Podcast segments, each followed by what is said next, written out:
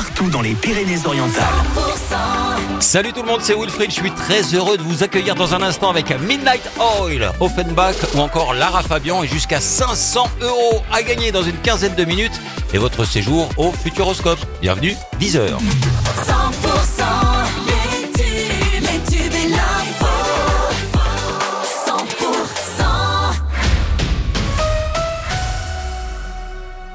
Le flash, c'est avec Margot Alix. Bonjour Margot. Bonjour Wilfried, bonjour à tous. Mobilisation des agriculteurs espagnols. On rappelle qu'aujourd'hui, l'autoroute A9 est fermée à la circulation pour les voitures dans le sens France-Espagne entre Le Cat et la frontière.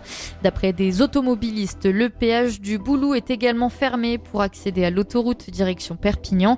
Alors il est possible de prendre la 9 direction Narbonne depuis Perpignan Sud et Perpignan Nord. Les poids lourds, eux, sont stockés sur euh, la 9. Ils ont interdiction de passer par les routes secondaires. Et dans le Haut-Val-Espire, le col d'Arès devrait être aussi bloqué à partir de 10h ce matin. En France, la Confédération paysanne appelle justement à rejoindre ce mouvement ce mercredi.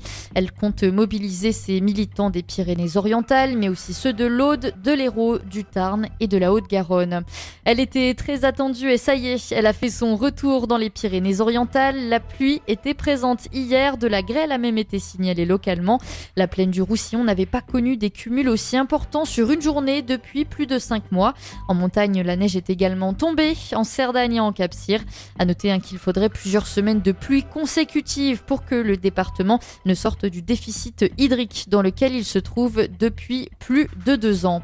Et dans le reste de l'actualité en France, le Sénat s'empare d'un projet de loi sur l'habitat dégradé, un texte consensuel mais loin de répondre aux attentes pressantes face à la crise du logement.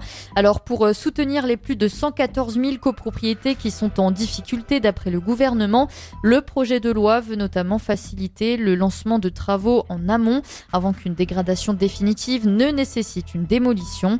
Et pour lutter contre les marchands de sommeil qui exploitent des personnes vulnérables en leur louant des logements en mauvais état, le texte renforce les sanctions pénales.